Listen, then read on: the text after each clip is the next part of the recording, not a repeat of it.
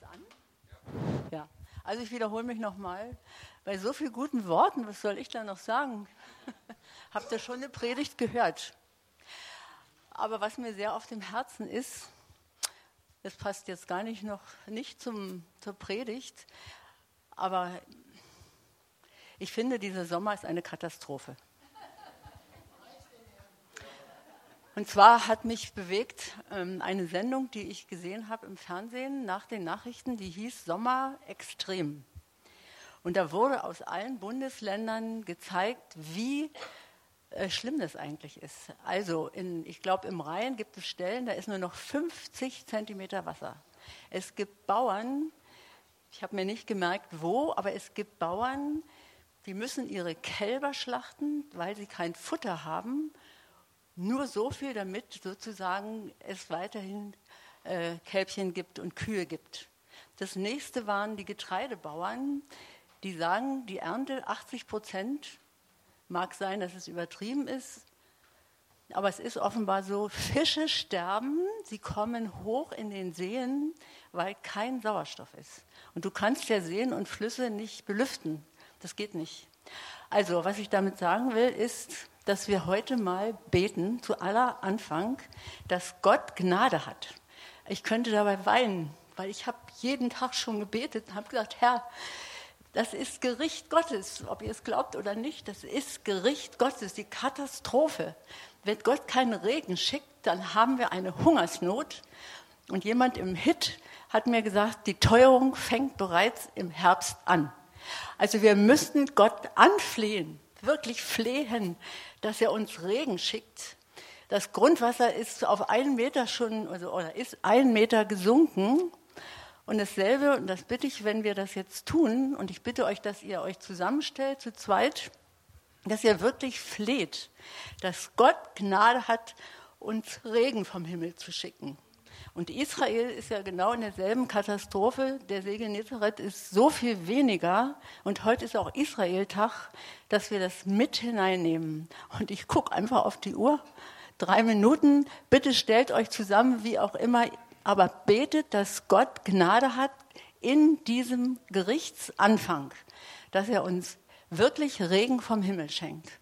Das, das, heißt ja auch, dass wir geistlich dürr sind. Das ist ja nicht nur, dass hier das Land trocken ist, das heißt ja auch, dass wir geistlich dürr sind, dass wir noch nicht in der, in der Power leben, die Gott eigentlich von uns möchte. Wir müssen aufstehen lernen, aktiv werden. Feuer vom Himmel, Feuer soll fallen vom Himmel. Regen und Feuer, dass wir feurig werden, dass wir leidenschaftlich werden, dass wir wirklich wissen, dass wir die Braut sind und die Braut kann nicht mehr schlafen. Die Braut muss aufstehen, die Braut muss sagen, Herr, hier bin ich. Wo sendest du mich hin? Was soll ich tun, dass ich in deinem Reich Gottes aktiv werden kann? Nicht aus eigener Kraft, bitte nicht. Frag den Herrn. Amen erstmal.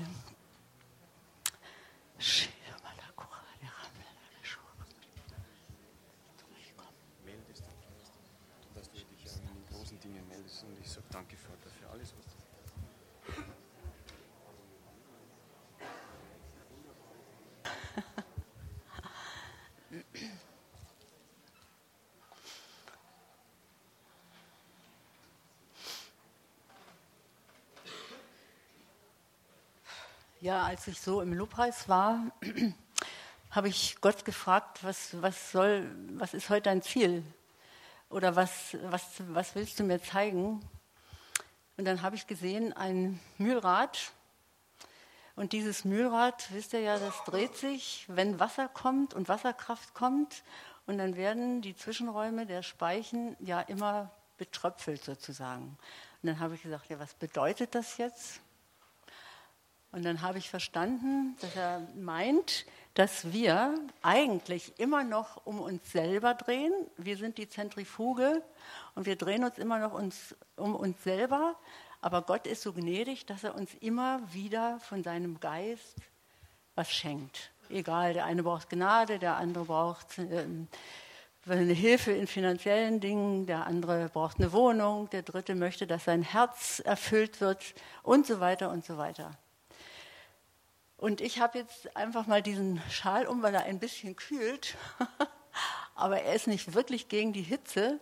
Aber ich will damit auch sagen, dass Silber steht für Erlösung. Und, ähm,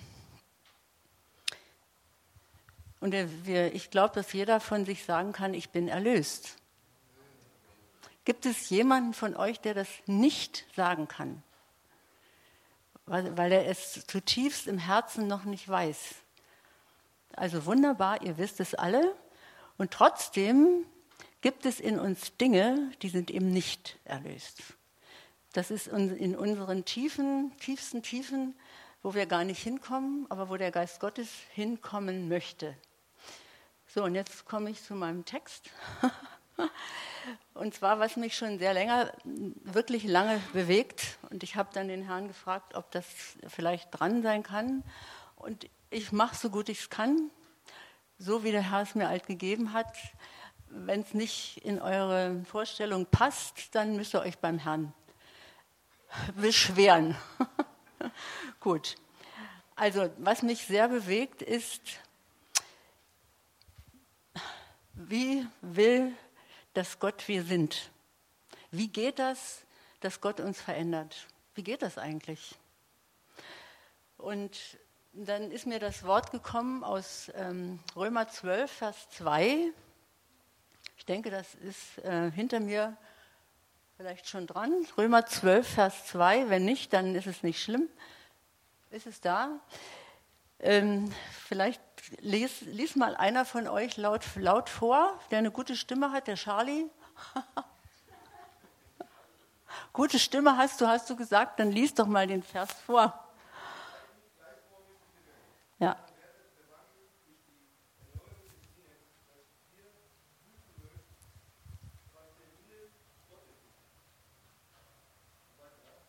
Nee, nur bis zwei, ist gut. Also, ich fange mal gleich an. Und zwar im 1. Mose 1, 26 gibt Gott uns sein Programm, Programm bekannt. Und zwar heißt es da, lasst uns Menschen machen nach unserem Bild, uns ähnlich.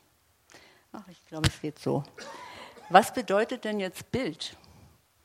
Und was bedeutet denn ähnlich? Also Bild bedeutet so viel wie Abbild gegossene Form. Und ich weiß, in, als Johanna in die Grundschule ging, dann haben die mal mit Gips so ihr Gesicht abgebildet. Und dann war das ja wie so eine Maske. Also ein Abbild ist so was Ähnliches, gegossene Form. Und ähm, was heißt jetzt ähnlich? Ähnlich ist ganz ähnlich. Also heißt auch sowas wie gleichgestaltet zu sein in das Bild Gottes, also in sein Wesen, kann man auch sagen. Also wir, du und ich, sind sein Mensch. Wir sind sein Mensch, man muss sich das mal zergehen lassen. Also der Thomas ist sein Mensch, also ganz nah dran, sein Mensch. Ich bin sein Mensch. Der, der, na, Peter ist sein Mensch.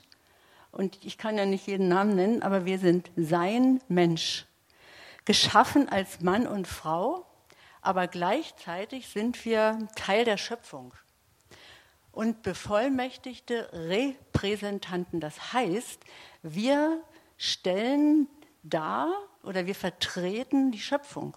Wir vertreten die Schöpfung. Und wir sind dazu bevollmächtigt. Und was haben wir aus der Erde gemacht? Ihr seht es ja. Und ähnlich werden heißt so viel wie nachgebildet. Es beschreibt das Wesen des Menschen in Ähnlichkeit zu seinem Schöpfer. Im Römer 8, 29 wird das nochmal bestätigt. Denn die er zuvor ersehen hat, die hat er auch vorherbestimmt, das heißt zuvor erkannt, dem Ebenbild seines Sohnes gleichgestaltet zu werden. So, ich lese jetzt aus Römer 2, das nochmal ganz bewusst, Römer 2, 12, 12, 2, passt euch nicht an diesem Weltgeschehen, passt euch nicht an dieser Weltform, sondern lasst euch in eurem Wesen verwandeln. Jetzt frage ich euch, wodurch? Habt ihr eine Idee? Dann sagt es bitte laut. Genau, Genau, durch den Heiligen Geist. Also das heißt durch die Erneuerung eures Sinnes.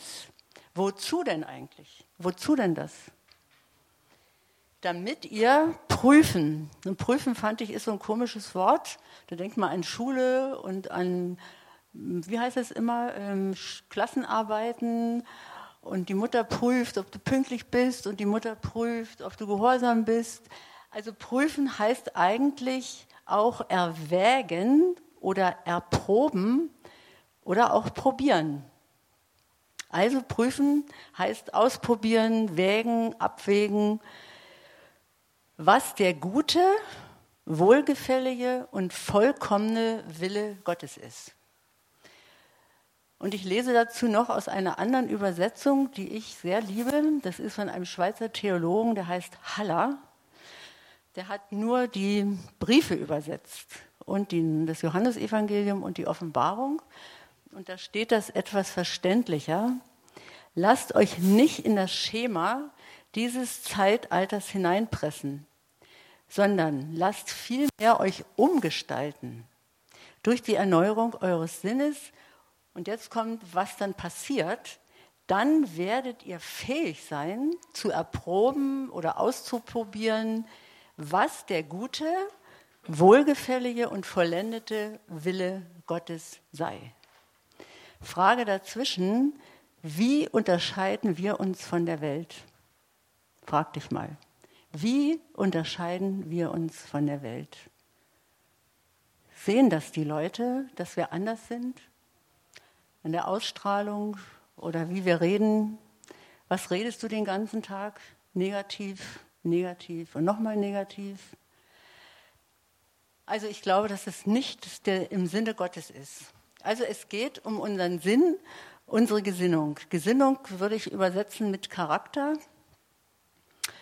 Und unter Sinn verstehe ich das Gesamtpaket aller unserer Sinne. Also denken, wollen, fühlen, das nennen wir ja gemeinhin die Seele. Riechen haben wir noch, hören haben wir noch, schmecken haben wir noch, sehen. Dann können wir noch sagen, wir haben Hände zum, zum Tasten, zum Tun, Füße zum Gehen. Also Gott hat uns sehr, sehr reich ausgestattet. Und unser Sinn, die Sinne, das ist unser unsichtbarer Mensch mit all seinen Gemütsbewegungen. Unser Denken Unsere Gedanken sind im Verstand angesiedelt. Eine herausragende Funktion, denn in unserem Denken, in den Gedanken findet immer ein Kampf statt. Manchmal merkt ihr das, manchmal merkt ihr das gar nicht, weil das eben einfach so ist. Dann denken wir quer, dann denken wir rückwärts und dann denken wir vorwärts und manchmal sind wir verwirrt, dann sind wir wieder ungestüm, dann sind wir spontan, dann reflektieren wir wieder. Und Joyce Meyer hat ja ein Buch geschrieben, Das Schlachtfeld der Gedanken. Und damit meint sie eben diesen Kampf in unseren Gedanken, denn wir müssen ja jeden Tag Entscheidungen treffen. Stehe ich überhaupt auf oder bleibe ich ja viel lieber liegen? Es geht mir, ist ja gemütlich im Bett. Mache ich denn überhaupt Frühstück? Lese ich denn überhaupt heute meine Bibel? Gehe ich in die Stille? Genieße ich die Gegenwart Jesu? Will ich das heute alles überhaupt? Und da musst du schon sagen, ja Herr, ich will. Da ist, da ja, da ist ja schon dein Wille gefragt. Und unsere Gedanken leider haben nicht mehr die Qualität wie zur Zeit des Paradieses der unmittelbaren Nähe zu Gott. Da war das eben sein Mensch. Er, er hat gesagt, du bist mein Kind, ich bin dein Vater, dein Schöpfer bis zum Fall des ersten Menschen, Adam und Eva. Und damals wollte Gott uns schon auslöschen.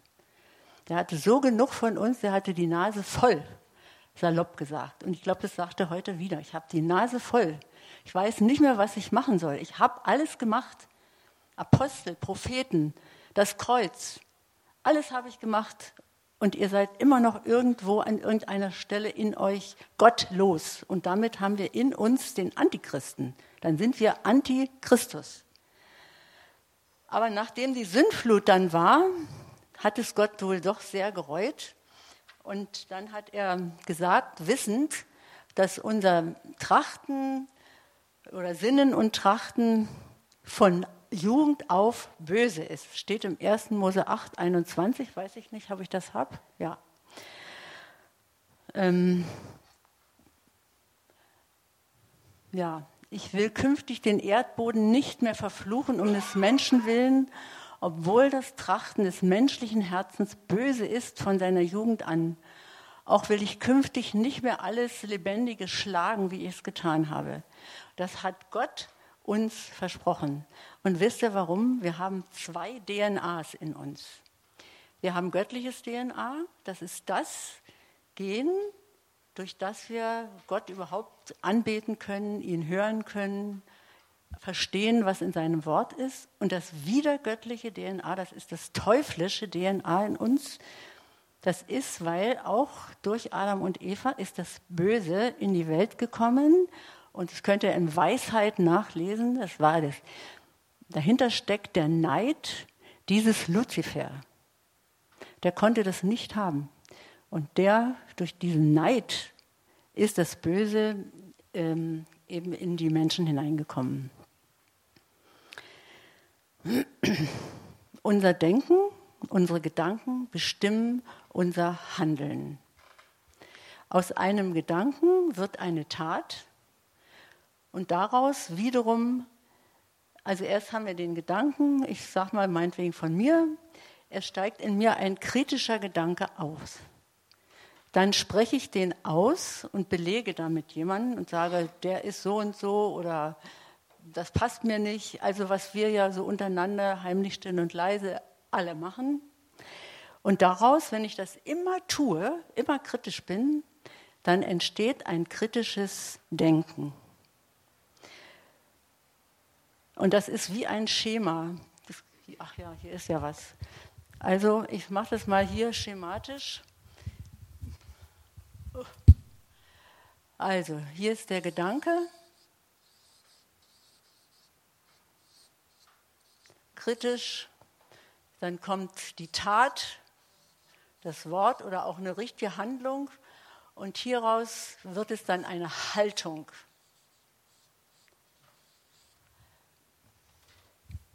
Und im Laufe dessen, was ich sage, wird uns das noch sehr oft begegnen.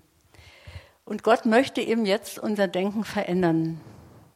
Lasst euch verwandeln durch das Erneuern eures Sinnes.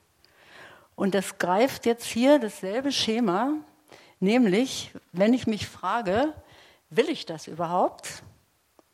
Dann ist es eine Frage Gottes an dich, willst du das überhaupt? Willst du verändert werden? Dann kommt das nächste, stelle ich mich dem und tue ich das meine dazu? Das kann eigentlich nur jeder selber für sich ähm, beantworten.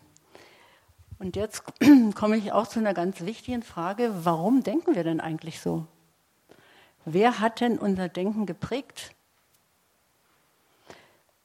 Jetzt ist ja der Benaja hier oder nicht hier? nee, ne? Um.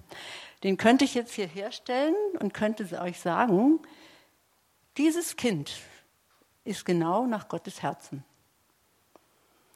Könnt ihr mir sagen, warum? Dann sagt es einfach. Jeder hat bestimmt irgendwas, warum Gott ein Kind in die Mitte stellt und sagt, werdet wie die Kinder, dann kommt ihr in das Reich Gottes. Wenn ihr das nicht werdet, kommt ihr nicht in das Reich Gottes. Habt ihr ein paar Eigenschaften parat? Vertrauen, okay. Weiter? Liebe, genau. Keine Menschenfurcht, genau. Keine Menschenfurcht, sind ganz unbedarft. Was noch? Hm? Ja, sie sind rein. Mutig, super, weiter, es gibt noch viel mehr. Sie sind ehrlich, ja. Fröhlich, genau. Genau, unbedarft. Ich hatte noch erwartungsvoll. Sie sind hingegeben, unverbildet, sehr emotional. Sie lachen, sie weinen, sie schreien, sie meckern auch mal. Und das dürfen wir auch. Wir dürfen auch mal meckern, aber dann bitte vor dem Kreuz. Jesus liebt gerade diese Art des Seins, das habe ich jetzt schon gesagt. Er sagt eben, lasset die Kinder zu mir kommen, weil die Jünger gesagt haben, nee, nee, nee, nee, der hat keine Zeit für euch. Und dann hat er gesagt, nein, wehret ihnen nicht, lasst sie, in ihrer ist das Himmelreich. Also die Kinder, so sollen wir eben werden, vertrauensvoll, offen, meinetwegen auch noch barmherzig, friedlich, lindig, freundlich, liebevoll, ohne Hintergedanken, na, wie wird denn der sein? Muss erst mal gucken, muss erst mal prüfen. Also werdet wie die Kinder. Wir sind eben leider nicht so, wie uns der Schöpfer gedacht hat, als Kinder. Inzwischen sind wir ja erwachsen geworden, sind wir Söhne und Töchter. Und Söhne und Töchter müssen nicht betteln müssen nicht betteln. Söhne und Töchter dürfen etwas beanspruchen. Sie dürfen sagen, Vater, du hast gesagt. Und dann kommt das, was ihr als Verheißung im Herzen habt. Und jetzt beanspruche ich das, dass das real wird in meinem Leben. Wann auch immer, das wissen wir nicht. Aber Gott setzt Zeiten und Fristen. Ja, was hat jetzt unsere Sinne geprägt? So wie wir uns oft vorfinden? Sicher nicht. Aber es gab dann Lernfelder, nachdem wir Kleinkind sind, ist es die Ursprungsfamilie, Vater, Mutter, Geschwister, dann die erweiterte Familie, Onkel, Tanten, dann gibt's, kommen die Kitas, der Kindergarten, die Schule, der Hort und so weiter, Ausbildung, Studium, Beruf und dann alle anderen Einflüsse aus den Medien. Und wir haben ja alle keine Schutzschilder, dass wir zu allem sagen, will ich nicht. Sollten wir aber irgendwie aufbauen und immer auch den Herrn fragen, was soll ich mir denn angucken, was soll ich mir anhören, was soll ich überhaupt lesen, aber ich weiß nicht, ob wir da ähm, so eine Empf Empfindung dafür haben. So, welche Gedankenmuster haben wir denn jetzt? Also, ich habe mal überlegt, ich, mich, vielleicht soll ich gar nicht alle sagen, es gibt ja unendlich viele.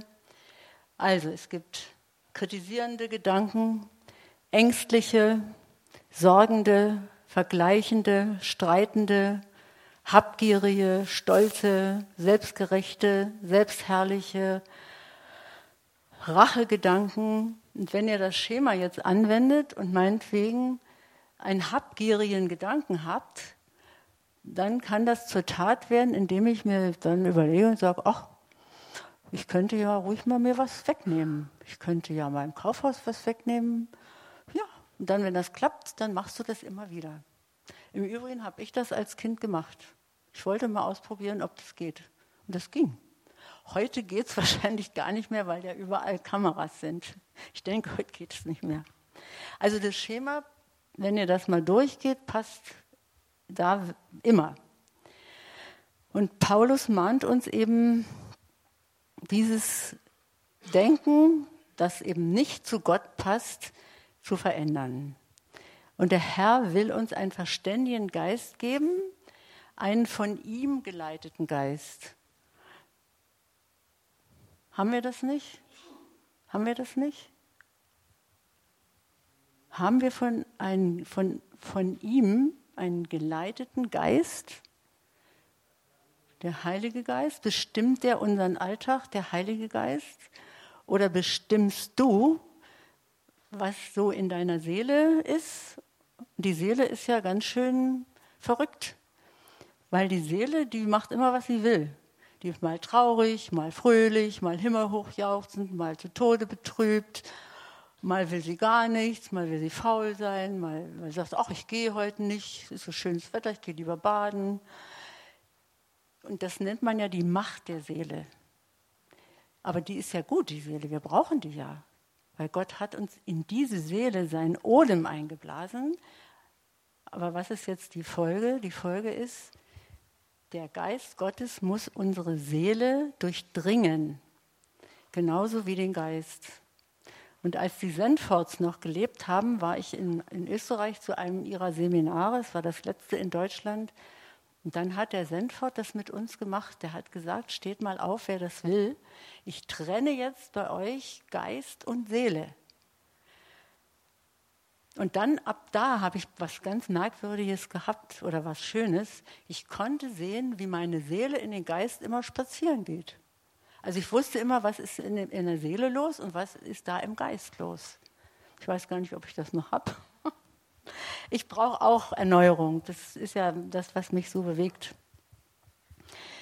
Also, wenn der Geist uns erfüllt, Römer, nein, Epheser 5, 17, hm, ja, darum seid nicht unverständig, sondern seid verständig, was der Wille des Herrn ist. Berauscht euch nicht mit Wein, was Ausschweifung ist, sondern werdet voll Geistes. Und ähm, der Franz hat vorigen Sonntag auch äh, Kolosse 1,9 zitiert. Und da gibt es für uns eine Dienstanweisung, nämlich die heißt, wenn wir füreinander beten oder auch für uns selber beten, da heißt es nämlich, hört nicht auf zu beten und zu bitten, damit ihr seinen Willen noch gründlicher kennenlernt und mit Weisheit erfüllt werdet, die nur der Geist vermitteln kann. Also das heißt im Klartext, ihr braucht euch gar nicht anzustrengen, ihr könnt es nicht. Ihr könnt es nicht. Was gibt es immer Silvester für Vornamen? Ja, und dann mache ich das und dann und das und das reicht vier Wochen und dann bist du in deiner alten Schiene. Also kannst du es gleich lassen. dass wir in Ähnlichkeit zu Gott geschaffen sind, beschreibt uns auch nochmal Epheser 4, 23. Ähm, ich lese das nach der Menge Bibel. Die, die ist, glaube ich, hier nicht drin. Also, Gott geschaffen, wir sind, ähm, Gott so will uns ähnlich haben, wie er war, dass wir im tiefsten Inneren unseres Geisteslebens erneuert werden nach Gottes Ebenbild in wahrhaftiger Gerechtigkeit und Reinheit. Das, ich habe mir noch dazu geschrieben, des Herzens. Dann habe ich gedacht, was ist Gerechtigkeit? Was ist das? Gerechtigkeit heißt nichts anderes als gerichtet sein auf Gott. Gott hat zu Abraham gesagt, das habe ich dir zur Gerechtigkeit angerechnet, weil er total auf Gott ausgerichtet war. Es ist seine Gerechtigkeit. Also ausgerichtet zu sein auf Gott, den Vater und den Schöpfer, dann den Erlöser, Jesus Christus und den Geist, der uns Offenbarung schenkt, wie wir wirklich sind. Es gibt Leute, die wollen das gar nicht wissen, wie sie sind. Die wollen das gar nicht wissen. Wisst ihr, was die sagen? Die sagen schlicht und einfach, was willst du eigentlich? Ich bin doch erlöst. Aber so einfach, glaube ich, geht es nicht. Das stimmt, das Erlösungswerk ist vollbracht. Aber wir, jeder mit seiner eigenen Schuld und Sünde, darf ja damit zum Kreuz gehen. Und dann wird die Erlösung in dir immer vollständiger. Und ich habe jetzt neulich eine Predigt gehört, ähm, das hat mich sehr beeindruckt. Der hat gesagt, glaubt doch bitte nicht, dass mit der Auferstehung die Erlösung zu Ende ist. Wisst ihr, wann die zu Ende ist? Bei, mit Himmelfahrt. Und das ist sehr einleuchtend. Da ist Jesus zum Vater aufgefahren und sitzt zur Rechten Gottes und regiert mit ihm. Also ist die Einheit zwischen ihm wieder vollkommen hergestellt. Also mich hat es überzeugt. Und Reinheit, was heißt jetzt Reinheit? Reinheit bezieht sich auf unsere Gedanken, und ich glaube auch auf die Motivation unseres Herzens. Und wir sind ja die Braut Christi. Wisst ihr das? Wir sind die Braut Christi. Und jetzt fragt euch mal, seid ihr unbefleckt? Seid ihr rein? Da haben wir noch was zu tun. Ja, ja, das stimmt schon. Das ist, das ist das Wort, aber das muss ja mit Leben gefüllt werden. Das stimmt total. Aber die Wahrheit zu akzeptieren reicht nicht. Die Wahrheit muss in dir sein. Das muss eine innere Überzeugung sein. Das hat Maria Prean, ich war ja früher bei ihr, das hat die immer gesagt, du, du musst, es muss in dir so sein, dass du sagen kannst, ich weiß, dass ich weiß, dass ich weiß. Also ganz tief in uns verankert. Viel warm. Könnt ihr denn noch? Ich muss mal was trinken zwischendurch. Ups. Noch eine Etage tiefer.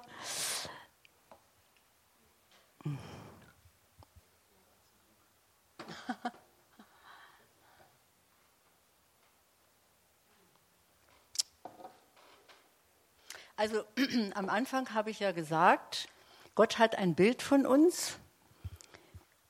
Wir sind sein Mensch und er möchte, dass wir ihm gleichgestaltet sind. Dass wir noch nicht sind, merken wir an unseren gelernten äh, Denkstrukturen. Könnt ihr mal so aus dem Stegreif sagen, was fällt euch denn ein, was, was für eine Denkstruktur pff, ihr kennt?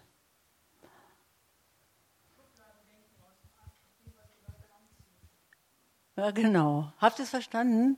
Schubladen denken, gucken, was die Leute anziehen. Genau. Erstmal mit Abstand. Ja. Habt ihr noch was? Was? Nochmal? Beeinflusst durch Umstände, jawohl, sehr gut. Genau, ist bisher nicht. Okay, hier ist Punkt. Jemand noch was? Ja, ich bin viel cooler als der, ja. Der sollte erstmal so sein wie ich. Genau. Noch was?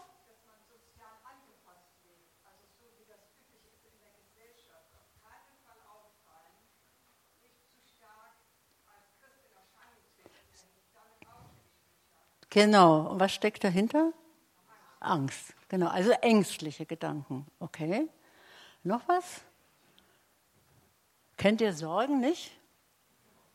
Aha, sorgende Gedanken, genau. Naja, also es gibt so viele, ein paar habe ich ja vorhin auch aufgezählt. Also, in diesem Römer 12.2 finden wir eindeutig den Maßstab, nämlich erst wenn wir erneuert sind, also erst wenn Gott, wenn du Gott die Erlaubnis gibst, dich zu erneuern, dann kannst du überhaupt erst, jetzt sage ich mal, probieren, ausloten, ähm, zählen war auch noch eine, eine Übersetzung, was der gute, wohlgefällige und vollkommene Wille Gottes mit dir ist. Also mit deinem alten Denken wirst du nicht weit kommen. Du kommst bis dahin, wo du jetzt schon bist, aber nicht darüber hinaus. Und Gott will uns viel mehr geben, viel mehr. Ich glaube, er wird seine Liebe manchmal gar nicht los. Also die Frage heißt, wollen wir, das habe ich ja schon gesagt, wollen wir überhaupt verwandelt werden oder bist du zufrieden mit deinem Denken, mit deiner Gesinnung, deinem Handeln und deiner Haltung? Hast du dich so schön eingerichtet in deinem Christenhaus? Ist so gemütlich, ja, mir geht's gut. Oder bin ich in meinem Lebensvollzug in seinem Willen? Oder hat die Seele das Sagen? Kann ich seinen guten, vollkommenen Willen für mich erfragen? Oder frage ich lieber die Elisabeth? Oder frage ich lieber den Franz? Oder wen auch immer? Nehmt ihr euch die Zeit, Gott zu fragen, und wenn du das jetzt schon weißt, dass du dich verändern lassen willst, dann kann ich nur sagen, herzlichen Glückwunsch. Es ist keine schnelle Reparatur, auch kein Schnellverfahren, sondern es ist wachstümlich. Und es geschieht auch nicht von unten nach oben, sondern umgekehrt. Es geschieht von oben nach unten. Das heißt, es ist übernatürlich. Also wir sollen ja auch lernen, aus dem Übernatürlichen zu leben. So, und dann denken wir mal an unsere negativen, zerstörerischen Gedanken, woher auch immer. Dann kannst, kannst du ermessen, wie notwendend das Umwandeln, also diese Metamorphose ist. Jetzt habe ich noch mal eine Frage. Weißt du überhaupt und glaubst du überhaupt, dass der Vater im Himmel durch seinen Geist und durch das Blut des Lammes dich ähnlich ihm machen will, dich in sein Wesen zu verwandeln? Also seid mal ganz ehrlich, glaubt ihr das? Oder glaubt ihr das gar nicht? Also mal, wer, wer, wer, wer hat den Gedanken noch nie gehabt oder gedacht? Wer glaubt, wer kann es nicht glauben, dass Gott es überhaupt in seinem Programm hat? Alle, nur hervorragend. sonst, sonst hätte ich nämlich, wenn es jetzt du.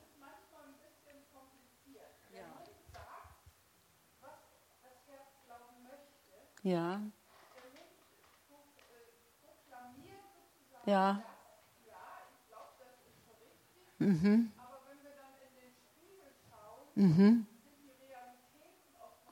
nicht so. ist es.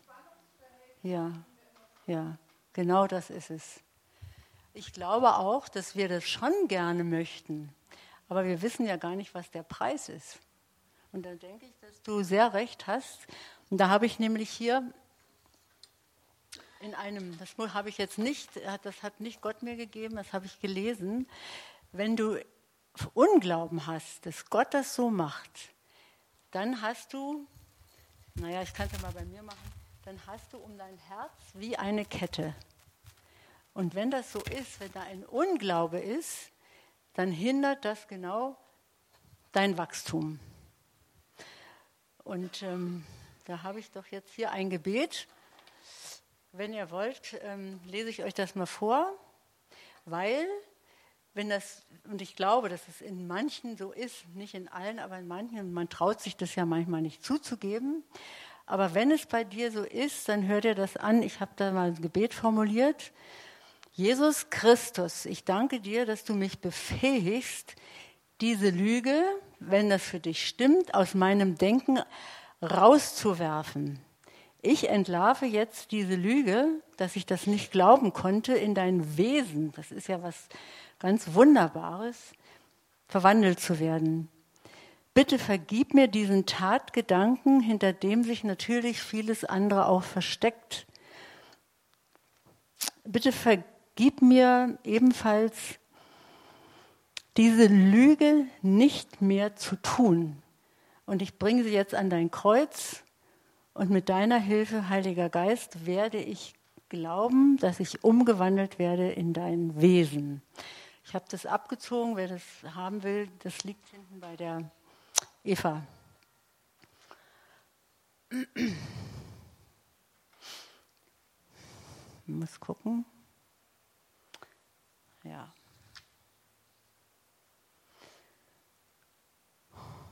Also solche Lüge, die kommt ja auch nicht aus dir. Solche Lüge redet dir ja der Teufel ein.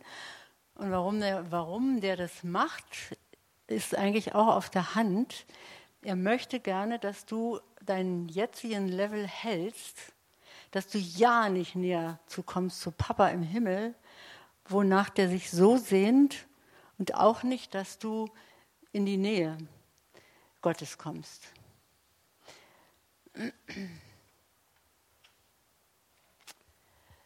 So, jetzt habe ich so gedacht, wir machen jetzt mal einen praktischen Schritt und beschäftigen uns mal mit dem Vergleichen, einem ganz weit verbreiteten Denken. Euch ist doch bestimmt bekannt, dass wir eigentlich alles vergleichen. Alles. Wir vergleichen. Ich sage nur ein paar Beispiele. Wir vergleichen Hotelpreise, wir vergleichen Flüge, wir vergleichen Klamottenpreise, Schuhpreise, Dienstleistungen, Predigten, die Prediger, die Lobpreisbands, uns selber. Wir vergleichen uns mit anderen, mit Parteien, mit Politikern und, und, und, und, und. Sogar die Jünger haben das gemacht. Die haben nämlich zu Jesus gesagt, wer ist denn wohl der Größte im Himmel?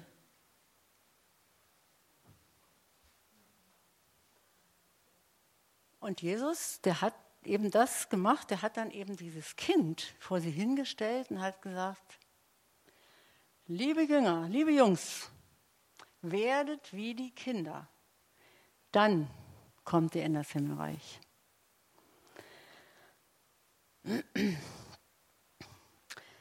So, ich bleibe jetzt mal bei dem Vergleichen. Ich nehme mich da gar nicht aus, ich bin nicht besser.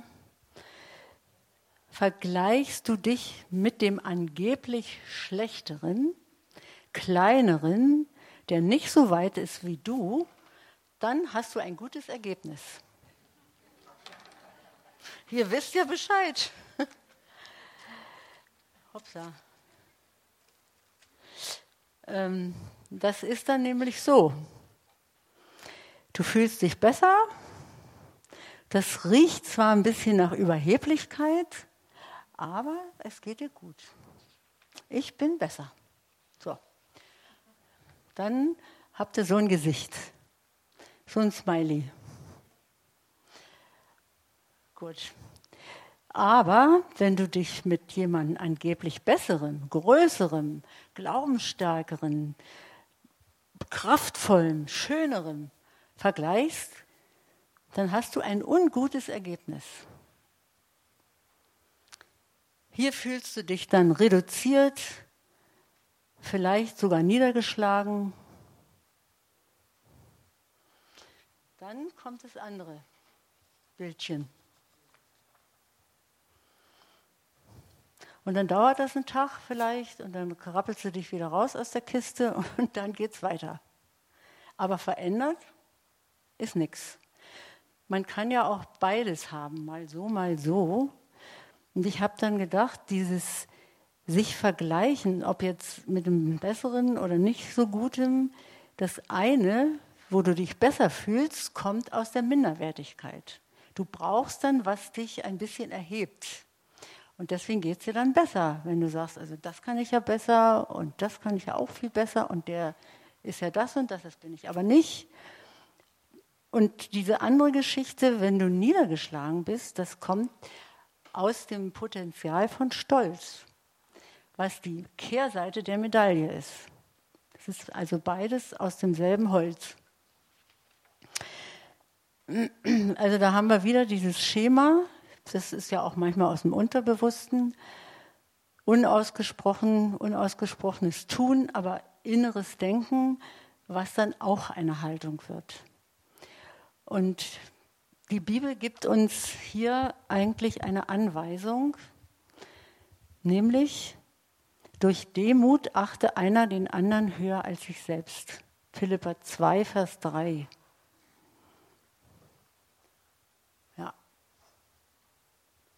Tu nichts aus Selbstsucht oder nicht im Ehrgeiz, sondern in Demut achte einer den anderen höher als sich selbst. Ich glaube, bei manchen Leuten kann ich das wirklich, aber nicht bei allen. Ja, ist es wirklich so. Bei manchen gelingt mir das wirklich. Es hat natürlich was mit mir zu tun, nicht mit dem anderen. Das wollte ich euch überhaupt noch mal sagen, es ist unwichtig, wie der andere ist. Du kannst keinen beschuldigen und kannst sagen, der hat aber das und die ist aber so, sondern letztlich sind diese ungelösten Dinge in dir. An all diesen Stellen bist du nicht geheilt. Da brauchst du Heilung. Da muss das Blut des Lammes an diese Stellen fließen, damit du da heil wirst. Und dann wird dich das nicht mehr antriggern. Dann kann der andere sagen, was er lustig ist, dann bist du geheilt. Dann kannst du sagen, Gott segne dich. Punkt. Also wir können auch ähm, uns Jesus da als Vorbild nehmen, weil er war das, was wir sein sollen, was zu unserem Charakter gehören soll, nämlich sanftmütig und demütig. Was glaubt ihr, weswegen Jesus so anziehend war? Wo Jesus war, sind sie alle hingelaufen. Wo ich bin, rennen die Leute nicht alle hin. Nö, aber das möchte ich ja gerne. Ich hätte ja gerne diese Gesinnung. Aber das bin ich ja noch gar nicht. Und weil Jesus eben so sanftmütig und demütig und friedevoll und verstehend und total sensibel war, deswegen konnte er sich auch dem Vater unterordnen. Dem Vater unterordnen, dem Geist unterordnen und auch den Menschen. Der war immer unter den Menschen. Der hat sich niemals über den Menschen gestellt. Nie. Er war immer unter. Und jetzt fällt mir noch dieses Wort ein aus den Sprüchen 4,23. Behüte zuerst dein Herz, denn es ist die Quelle des Lebens. Weil Jesus in dir lebt, hast du diese Quelle in dir, aber wenn sie verschmutzt ist, dann lass dich vom Heiligen Geist überführen, dass du das, was unrein ist oder was widergöttlich ist, dass Gott dir das zeigt und dass du damit zum Kreuz gehen kannst und das abladen. Also Vergebung ist immer ein Schlüssel, aber es ist nur ein Schlüssel. Es gibt ja noch mehr. Da ist ja nicht nur Vergebung, da ist ja auch Loslösung und, und so weiter. Also, wenn wir vergleichen, sind wir für Gott kein Wohlgeruch, ihm nicht wohlgefällig. Und wenn es aber doch passiert, dann können wir ja dagegen angehen. Und zwar habe ich da ja auch ein, ähm, auch ein Gebet, dann kannst du wirklich zu Jesus gehen und kannst sagen, ihn bitten, ich bekenne dir, dass ich mich mit anderen vergleiche und damit nicht dein Wohlgefallen hervorrufe. Ich bitte dich um Vergebung für meine vergleichenden Gedanken und ich vergebe mir auch. Wisst ihr, warum das so wichtig ist? Wenn Gott dir nur vergibt, dann hast du aber dir selber für das, was du ja getan hast, noch nicht vergeben.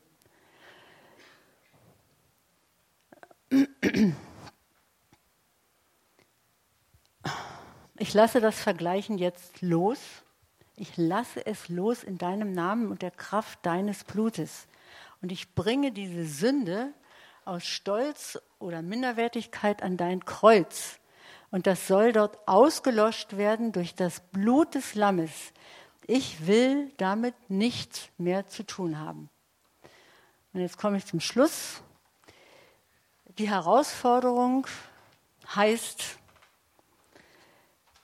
das ist ja nur ein ganz kleiner Ausschnitt aus dem, wie Gott uns eigentlich sieht. Er sieht uns ja schon groß und er sieht uns schon als Tochter Gottes und er sieht uns als Mann Gottes. Und das möchte er gerne, dass du ihm die Erlaubnis gibst, dass er dich dahingehend verändern darf. Also, vergleichen kann auch zum Richten werden. Und jetzt die Herausforderung ist jetzt, das Alte zu verlernen. Du hast das Alte ja vielleicht schon 50 Jahre, 70 Jahre, ich bin ja auch bald 80, 80 Jahre gelebt. Und dann ist das ja logisch, dass es eine Weile dauert, bis du das loswirst. Es geht nicht so mit einem Gebet, du gehst mal schnell zu jemandem hier aus dem Gebetsteam und lässt mal für dich beten. Nein, geht nicht. Da bist du selber auch gefordert. Ich kann es nicht aus eigener Kraft, aber ich will den anderen so annehmen, wie du mich annimmst. Und Herr, verändere mich an dieser Stelle, dass ich auch eine andere Gesinnung bekomme, demütig und sanftmütig zu werden. Ich gebe aber nicht auf, Herr, auch wenn ich wieder mal auf diese alte Schiene schlittern sollte, dann gehe ich sofort wieder zu dir und ich mache das so lange, bis ich weiß, jetzt ist es durch. Und so ein bisschen üben kann man das auch, statt zu vergleichen, dass man lernt, den anderen zu ermutigen, oh vielen Dank, äh, oder auch zu schweigen, wenn es mal passt, oder gelassen zu sein, aber bitte immer ein Ohr zum Himmel, immer ein Ohr bei Gott haben. Auch wenn, wenn ihr um Heilung betet, immer ein Ohr bei Gott, was will er jetzt? Und ein Ohr bei dem Patienten. Und wer das ganz furchtbar gemacht hat in, in der Bibel, das war, da kam das Vergleichen eigentlich rein, das war schon in der Schöpfungsgeschichte. Das war nämlich bei Kain und Abel. Kain ist ja der Landmann gewesen und Abel war der Schafhirte. Und beide bauen einen Altar und opfern von ihren Erträgen. Und der Kain ist ja der Ältere, der sieht, wie das Opfer vom Abel angenommen wird. Der Rauch steigt auf und bei Kain verraucht es im wahrsten Sinne des Wortes. Und dann steht in der Bibel, er senkte seinen Kopf und ergrimmte. Und ich glaube, dass in dem sowas war wie, wieso nicht ich? Warum nur der? Da fängt das Vergleichen schon an und ihr wisst, wie die Geschichte endet. Ich meine, so weit soll es ja nicht gehen. Aber es ist wirklich, da ist einfach dieses Vergleichen reingekommen in uns. Und jetzt müssen wir sehen, wie Gott das aus uns wieder rauslöst, damit wir ihm an der Stelle zumindest ähnlicher werden. Und ich mache jetzt mal Schluss, aber ich bete jetzt wirklich, Herr, dass du uns hilfst, diesen kleinen Ausschnitt mit deiner Hilfe, Heiliger Geist, zu bewältigen. Dass du uns hilfst zu erkennen und dass wir wirklich die Kraft deines Kreuzes in Anspruch nehmen. Und dass wir wissen, dass nur dein Heiliger Geist das durchdringen kann, alles, was in uns wiedergöttlich ist. Und ich danke dir, Heiliger Geist, dass du so gerne hilfst, wenn wir ehrlichen Herzens kommen, denn der Gerechte, dem Gerechten, dem schenkt er ganz viel und dessen Gebete erhört er auch. Also betet wirklich aus eurem Herzen, nicht weil ich das jetzt sage, sondern lasst euch erforschen vom Geist Gottes. Und dann war in mir noch ganz, dann ganz stark dieses Wort zum Schluss, wach auf, steh auf, der du schläfst. Epheser 5, Vers 14. Wach auf, der du schläfst. Steh auf. Geh.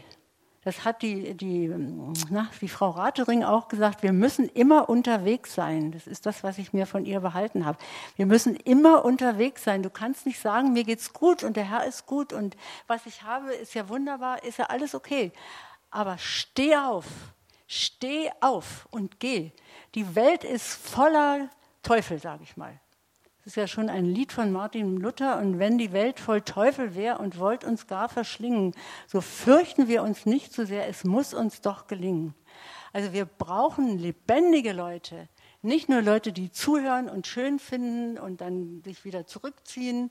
Nein, geht doch mal vorwärts, geht doch mal auf die Straße und wenn es euch schwerfällt, ich mache das auch. Natürlich brauchst du Überwinderkraft, das ist doch ganz klar. Ich kann auch nicht einfach sagen, ach ja, wissen Sie, ja, ich bete jetzt mal für Sie. Nee, gar nicht, sondern du weißt genau, Gott sagt dir genau, geh dahin. Neulich ist mir das passiert, ich bin mit dem Fahrrad da, ich habe ja kein Auto mehr, ähm, da einkaufen fahren und dann geht da so eine Frau mit einem Rollator. Ich war schon vorbei, dann sagt Gott zu mir, stopp, fahr zurück. Dann habe ich das gemacht und habe sie gefragt, darf ich denn für Sie beten? Ja, wunderbar, machen Sie das. Wissen Sie, ich war früher eine, die hat immer am Webstuhl gesessen und hin und her und her und hin, hat Stoff gewebt und ihr, ihr Rücken ist ganz kaputt. Dann habe ich gesagt, dann beten wir jetzt für Ihren Rücken. Ja, dann habe ich das gemacht und dann hat sie gesagt, wunderbar. Und dann habe ich gesagt, wissen Sie, wer das ist, der Sie jetzt geheilt hat? Das war Jesus Christus. Kennen Sie den? Ja, schon. Ich hatte einen Priester in Wien und von dem habe ich so viel gelernt. Ich habe gesagt, dann wissen Sie ja was von Jesus, dann können Sie doch gleich sagen, Herr, ja, hast du meinen? Ja, das mache ich. Und wie mache ich denn das? Und dann haben wir das halt gebetet. Dann wollte ich sie gerne besuchen, das wollte sie aber nicht. Ich glaube, die Leute haben dann manchmal Angst und wissen ja nicht, wer wir sind. Ich hat zwar meine Telefonnummer, aber leider hat sie mich nicht angerufen. Gut, so, Amen. Also ich bete wirklich, dass das Feuer fällt, das Feuer der Liebe, das Feuer der Leidenschaft auf jeden Einzelnen, dass er sagt, ja, Jesus, hier bin ich, du darfst mich senden und du darfst mich dahin schicken, wo du willst. Und ich will von meinem Klebepflaster jetzt mal abheben, mal abheben und mal laufen. Laufen.